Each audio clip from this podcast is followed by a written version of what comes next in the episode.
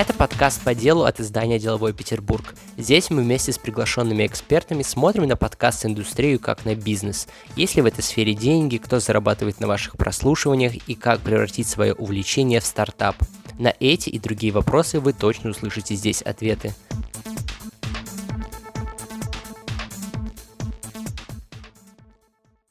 Это Сергей Колесников, и вместе со мной сегодня Арина Тарасова, редактор подкастов Яндекс Музыки. Арина, привет. Привет, привет. Рад тебя сегодня слышать. Давай ты, наверное, сначала расскажешь, чем занимается редактор в Яндекс Музыке, из чего состоит твоя работа? Ой, редактор в Яндекс Музыке занимается много чем. Например, вчера у нас прошел э, эфир, прямой эфир к Хэллоуину, и это был такой большой праздник, можно сказать. Сегодня просто 1 ноября, вот мы записываемся. Но вообще по таким основным задачам, в первую очередь, редактор подкастов и аудиокниг в Яндекс Музыке, э, например, собирает книжные полки и плейлисты с подкастами. Вот опять-таки к Хэллоуину у нас обновился плейлист э, под названием «Страшно интересно», куда попадали разные э, истории, ну, понятно, такие мистические, таинственные, какие-то хоррор-истории и так далее. Мы также так или иначе формируем витрину, которую видит человек в своем приложении Яндекс Музыки, но э, тут нужно оговориться, что витрина вообще э, строится за счет того, что лайкает и слушает человек, то есть отчасти автоматически подстраиваясь э, под вкусы и предпочтения слушателя. Но также есть блоки, которые мы ставим вручную. Например, это блок «Актуальное», куда, собственно, где размещаются фичеры. Э, вот тот самый блог, в который наверняка многие подкастеры стремятся попасть, чтобы получить промо хорошее для своего контента и так далее. Мы также разбираем заявки на фичеринг, непосредственно те заявки, которые э, авторы отправляют, чтобы э, в промо на главный в разделе подкастов и аудиокниг в Яндекс Музыки попасть. Вот, но, наверное, про это мы поговорим еще чуть позже, потому что такой большой раздел, э, в котором всегда очень много этих заявок. Взаимодействуем с подкаст-сообществом, конечно же, русскоязычным. Э, вернусь к нашему э, вчерашнему прямому эфиру, который случился накануне. В нем участвовали также подкастеры, которых вы наверняка знаете. Это вот Митя Лебедев, Маш Погребняк из подкаста «Дневники Лоры Палны» и «Мрачные сказки». Митя Лебедев непосредственно его представляет. То есть такая коммуникация с сообществом у нас тоже сохраняется. И, как по мне, это такая такая одна из важных э, частей поддерживать общение с людьми, которые индустрию формируют. Вот так. Ты сказал о том, что, ну, есть подборки, которые вы делаете сами вручную. Я так понимаю правильно, что у редактора подкастов должна быть большая наслушанность. Как часто слушаешь подкасты ты и сколько? Слушай, моя работа — слушать подкасты на самом деле. вот. И это, кстати, одна из задач э, редактора подкастов и аудиокниг в Яндекс Музыке. Ну, у меня нет э, какой-то, знаешь, обязательной выработки по часам или по количеству эпизодов в день, но слушаю я очень много и очень разное. Это может быть какой-нибудь мамский подкаст, у меня, кстати, в топ нет детей, или это может быть подкаст о том, как люди эмигрировали, или о том, как развивается IT-сфера в России и за ее пределами и так далее. Короче, Короче, выборка очень большая, очень разная. Есть у нас проект «Вечерний Уткин», там про футбол тоже иногда слушаем.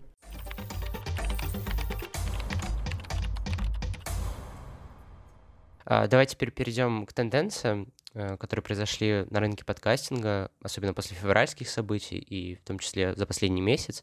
А, расскажи, что изменилось с тех пор в работе платформы и как изменились сами подкасты? Ну, в первую очередь и на первый план вышли, конечно же, поддерживающие истории. Это на самом деле такая взаимная история, потому что большой спрос у людей на такой контент, и, соответственно, подкастеры сами хотят об этом говорить, и непосредственно закрывая спрос, предоставляют такое широкое предложение. Много сейчас подкастов а, психологических, а, подкастов об осмыслении новой действительности, таких философских, можно сказать.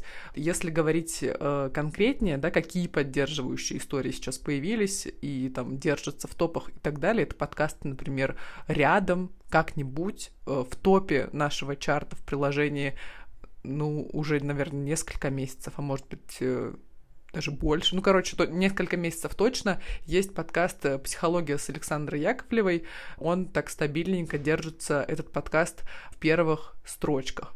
Если говорить про аудиокниги, книга «К себе нежно», она тоже в топе чарта аудиокниг непосредственно и оттуда не уходит.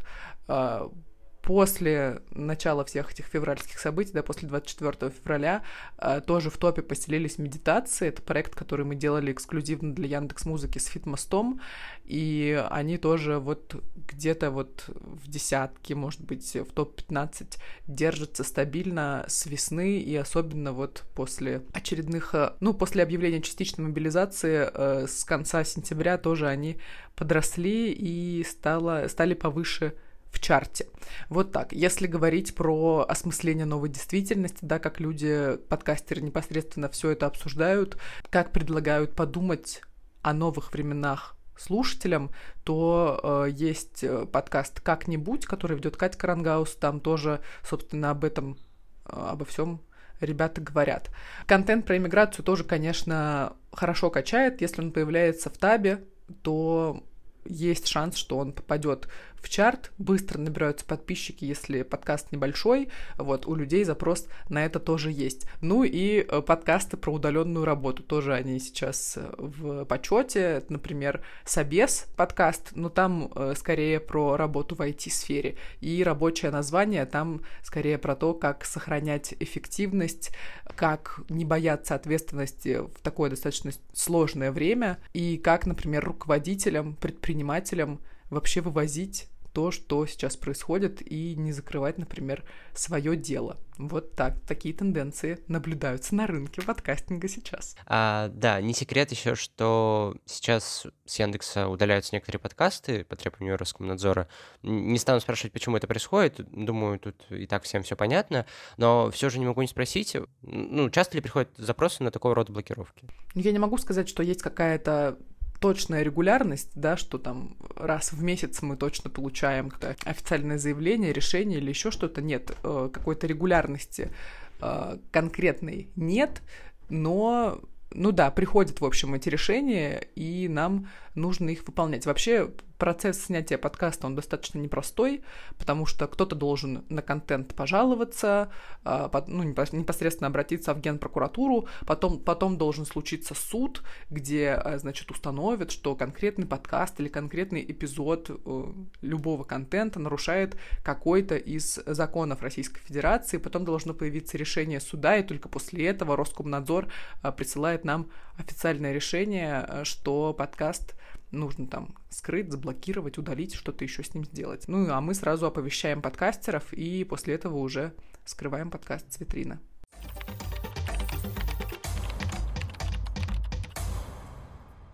Тогда теперь еще перейдем к такой общей части.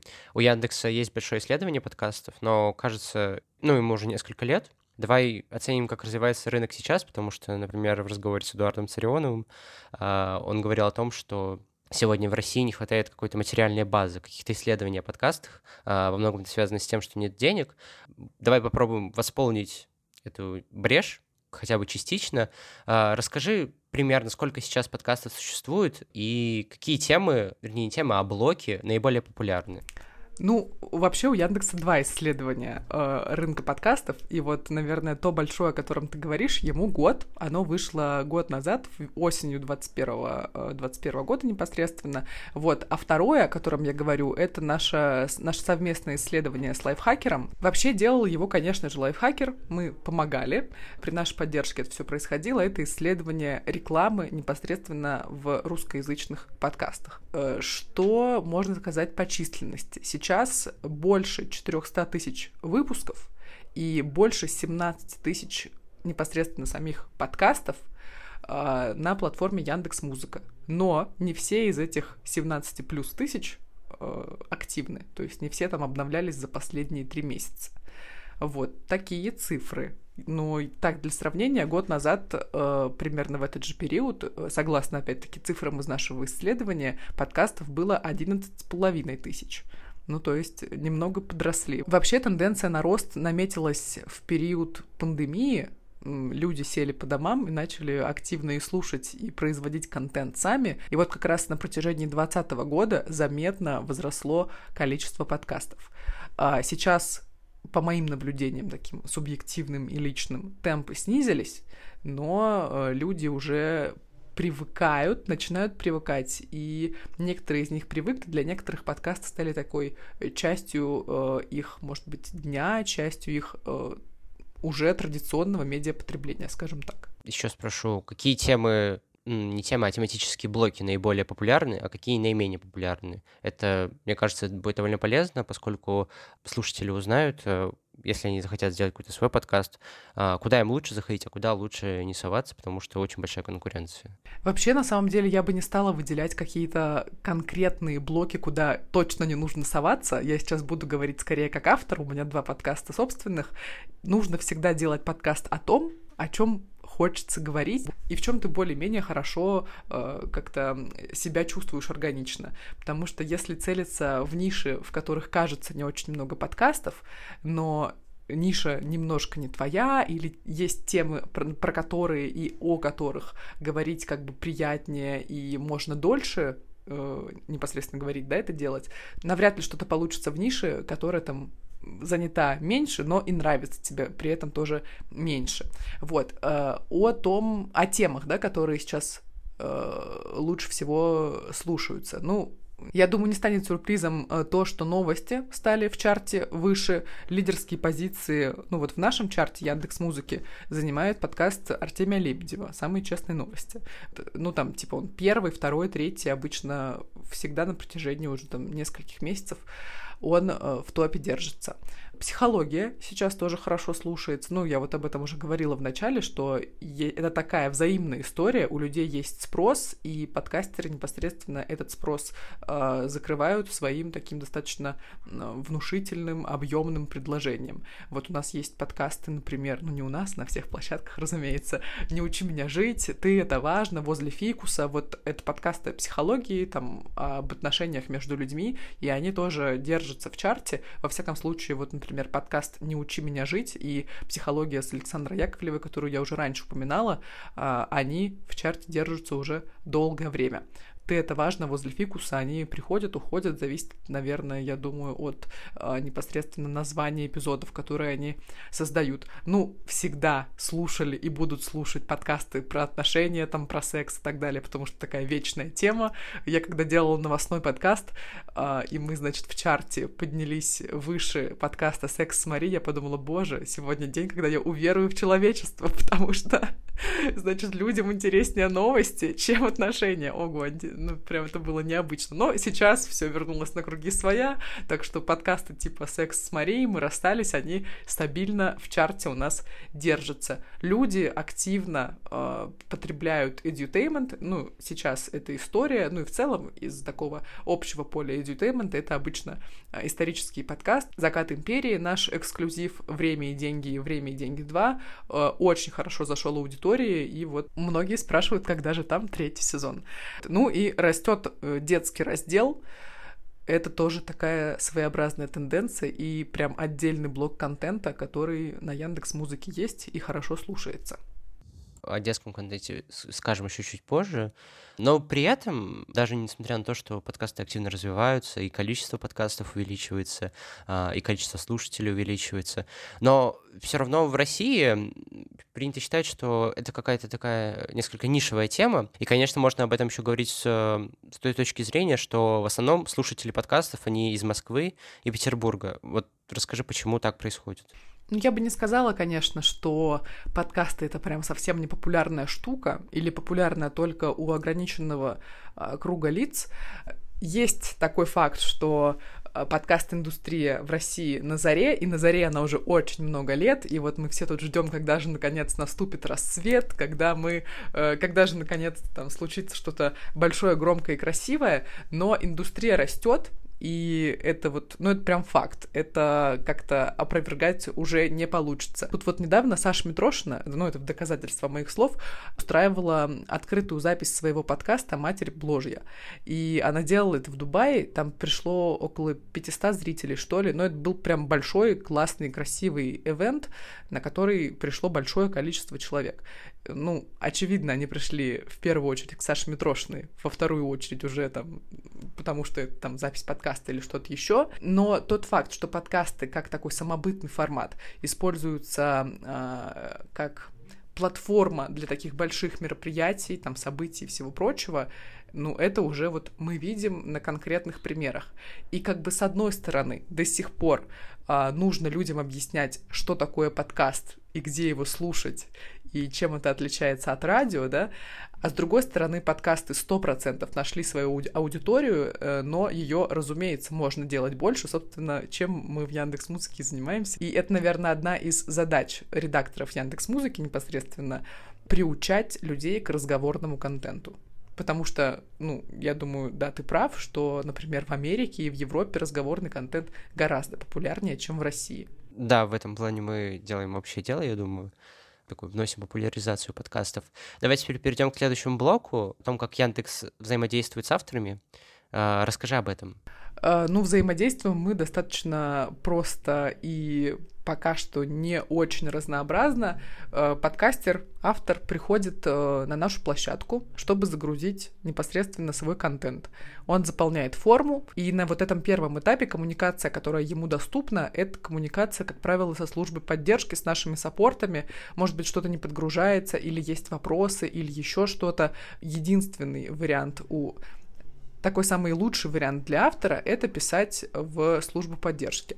Поэтому Яндекс Музыка вот на таком на, первом этапе, когда автор только заходит на площадку и начинает делать свой подкаст, это общение его э, с нашими саппортами. И э, на следующем этапе, такое дальнейшее развитие, это э, коммуникация с редакцией на этапе заявки на фичеринг. Опять-таки автор приходит, заполняет заявку, рассказывает в ней, куда он хочет попасть, там может быть в актуальные или в какие-то конкретные плейлисты и так далее. И тут уже не напрямую, но вот через эту заявку он вступает в такую коммуникацию с нами, с редакторами э, раздела подкастов и аудиокниг Яндекс Музыки. Собственно, мы эти заявки отсматриваем и уже э, смотрим по нашим возможностям, как мы можем тот или иной подкаст поддержать. Э, насколько я знаю, фичеринг он ведь только для тех, у кого уже есть 100 подписчиков на Яндексе. А что делать с тем, Э, кто только создал свой подкаст, как-то пытается раскрутиться? Есть ли для них какие-то формы поддержки? Ну, 100 подписчиков — это не такая большая цифра на самом деле. Мне кажется, это вот тот минимальный критерий, скажем так, который мы можем установить, чтобы заявок не было так много и чтобы мы э, успевали их все отрабатывать. Хотя даже с этим критерием, да, с таким ограничительным фактором, скажем так, заявок на фичеринг очень много.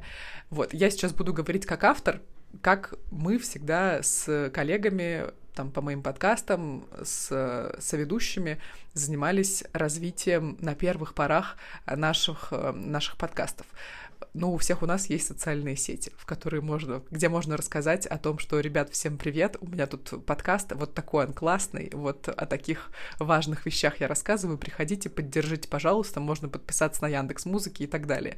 Всегда нужно не пренебрегать тем, чтобы проговаривать в подкасте, в интро, в аутро то, что там подкаст есть на разных подкаст-площадках, и в частности в Яндекс Музыке. Если вы хотите на фичеринг в музыке, проговаривайте, что, э, пожалуйста, подпишитесь, поставьте сердечко на музыке, потому что там для меня это важно. И важно это в первую очередь на первых порах действительно для того, чтобы набрать эти э, 100 подписчиков и потом иметь возможность э, подать заявку на фичеринг. Э, ну, я уже сказала про личные соцсети. Есть прекрасные э, инструменты интеграции в разные подкасты.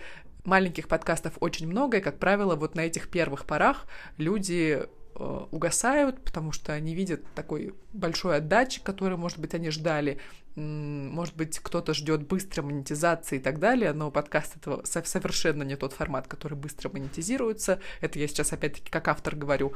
Поэтому нужно дружить маленькими подкастами и ходить к друг другу на кросс-промо, потому что это, во-первых, интеграция в сообщество, а во-вторых, такая взаимопомощь, как правило, это все, когда вы э, еще маленький подкаст, происходит, разумеется, на бартерных условиях, потому что э, вот один маленький подкастер пришел к другому маленькому подкастеру, они друг у друга в выпусках рассказали о том, кто о чем непосредственно рассказывают у себя в подкастах, ну и как-то поменялись аудиторией. Ну и на Кросспрома, конечно, лучше ходить к, в такие смежные подкасты, у которых пересекается целевая аудитория.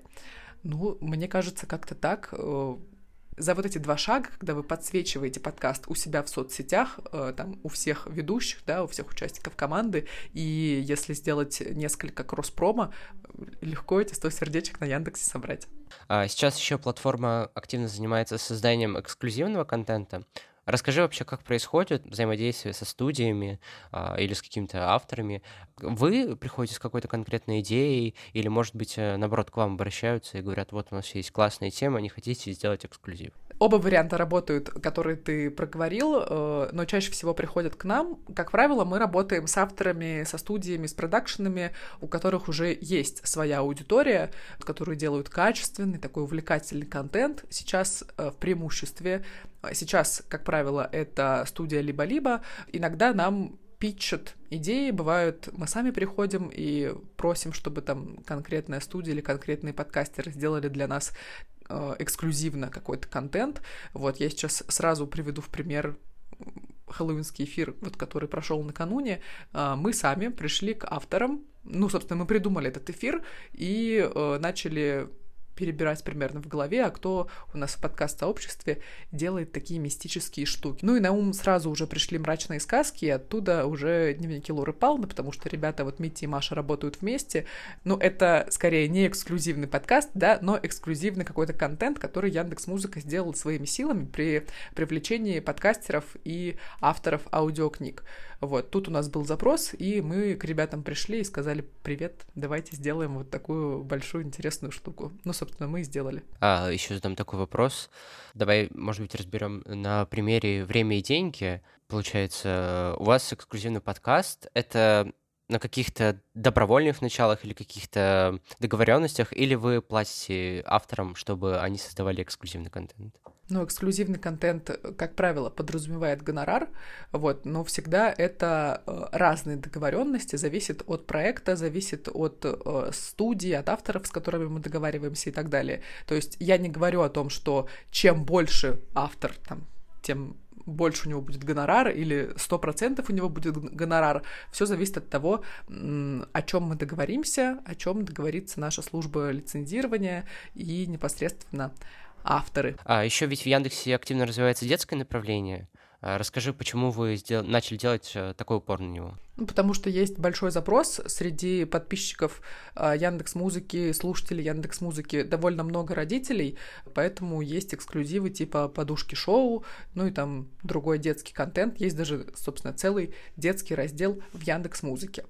А, у детского контента совершенно другой сценарий слушания. Как правило, это на репите, очень много часов, э, это детский контент, это всегда про повтор, про возвращение к контенту. И, собственно, по этим причинам, если бы мы составляли такой общий рейтинг всего разговорного контента, который есть на Яндекс Музыке, то детское было бы впереди планеты всей как раз из-за сценария слушания. Ну, то есть, как я уже сказала, такое всегда на повторе, э, многочасовое слушание и так далее. То есть даже там самые топовые э, подкасты для взрослых, условно, да, там э, как, какие-нибудь новости Лебедева или там даже психология Яковлевой, а их вот эти подкасты, детский контент бы обогнал, если бы мы смотрели на такой общий сборный рейтинг всего разговорного контента. Ну, с другой стороны, еще можно посмотреть, что таким образом мы взращиваем э, аудиторию новую, которая потом вырастет и уже будет знакома с подкастами.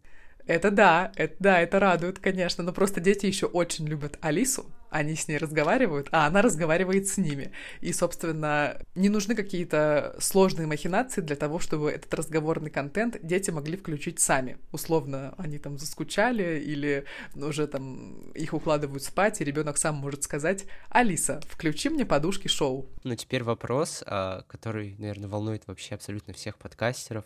Почему платформа не платит за стримы? Как это, например, происходит с музыкантами? А, ну, тут, я думаю, в первую очередь стоит сказать, что слушание разговорного контента в России еще не достигло того уровня, как э, слушают музыку.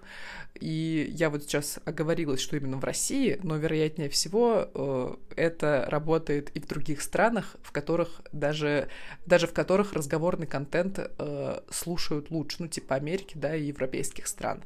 На данный момент мы как площадка вместе с авторами учим людей слушать подкасты. И Яндекс Музыка — это сервис, куда авторы приносят свой контент, а мы активно с этим контентом взаимодействуем. Ну, типа, составляем с разными подкастами плейлисты, добавляем их в какие-то подборки и так далее. Но в некоторых подкастах есть реклама самых разных видов она там есть, но мы продвигаем подкасты вне зависимости от того, есть там эта реклама или нет. Ну, как-то так, наверное, я отвечу. Первый момент — это то, что слушание разговорного контента еще не достигло э, такого, такого уровня, как слушание музыки. А второй момент — это то, что мы помогаем в продвижении, и подкастеры могут зарабатывать на своем контенте посредством рекламы. И по нашей традиции, финальный выпуск мы обычно прогнозами от гостей. Поделись каким-то своим видением будущего, может быть, получше дать какой-то инсайт. А, в общем, каким ты видишь подкастинг в нашей стране? Через 10 лет, да? Нет, думаю, пока что не такое обозримое будущее. Ну, хотя бы там в следующем году. Ну, я думаю, что индустрия продолжит расти 100%, потому что подкасты уже становятся таким достаточно профессиональным форматом. Э, но, несмотря на это, я слушаю довольно много, и встречаю довольно много некачественного контента. Но когда мы видим, что в медиасферу конкретную заходят бренды, заходят медиа и начинают делать свои подкасты, это уже определенный знак качества, и как бы нам такой сигнал о том, что а, индустрия продолжит расти, потому что в ней заинтересовался бизнес. Такой, наверное, небольшой спойлер, но мы в Яндекс Музыке готовим новое исследование рынка, вот, собственно, благодаря которому хотим продемонстрировать бизнесу дополнительно о том, что подкасты уже превратились и продолжают в большинстве своем превращаться для авторов в работу и э, часто в основной источник дохода.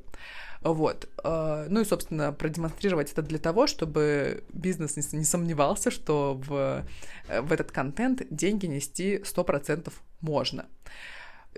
Значит, давай тезисно, да, резюмируем. Я думаю, что рынок продолжит развиваться.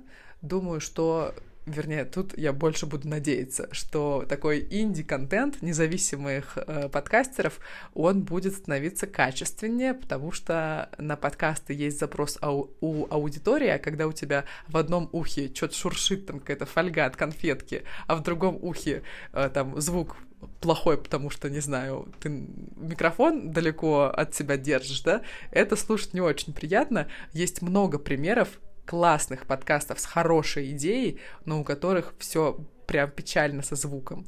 И, к сожалению, тут уже никакое промо не поможет, просто потому что слушателю это ну, не, не очень приятно, когда у него в ухе там что-то шуршит, или он слушает полуторачасовой э, монолог э, как будто по телефону. Вот, как-то так. Короче, надеюсь, что... Э, Что-то я по, по кругу хожу, ну ладно. Надеюсь на то, что э, будет расти качество контента, и на то, что в индустрии станет больше денег, и что подкастеры начнут зарабатывать на своем контенте еще больше. Ну, окей, не еще больше, но ну, немного побольше. Я как подкастер просто надеюсь. Да-да, мы все этого очень ждем. Я, как человек, который вообще пишет диплом про подкасты, очень буду ждать э, это исследование. Но на этом все. Сегодня с нами был редактор подкастов сервиса Яндекс Музыка Арина Тарасова. Спасибо тебе большое за довольно продуктивную беседу. Спасибо. А с вами был Сергей Колесников и подкаст по делу от издания «Деловой Петербург». Теперь выпуски будут выходить раз в две недели, поэтому прощаюсь с вами до 17 ноября. А пока обязательно подписывайтесь на всех доступных платформах, например, в том же Яндексе, оставляйте комментарии, оценки на Apple и делитесь выпусками с друзьями. До скорого!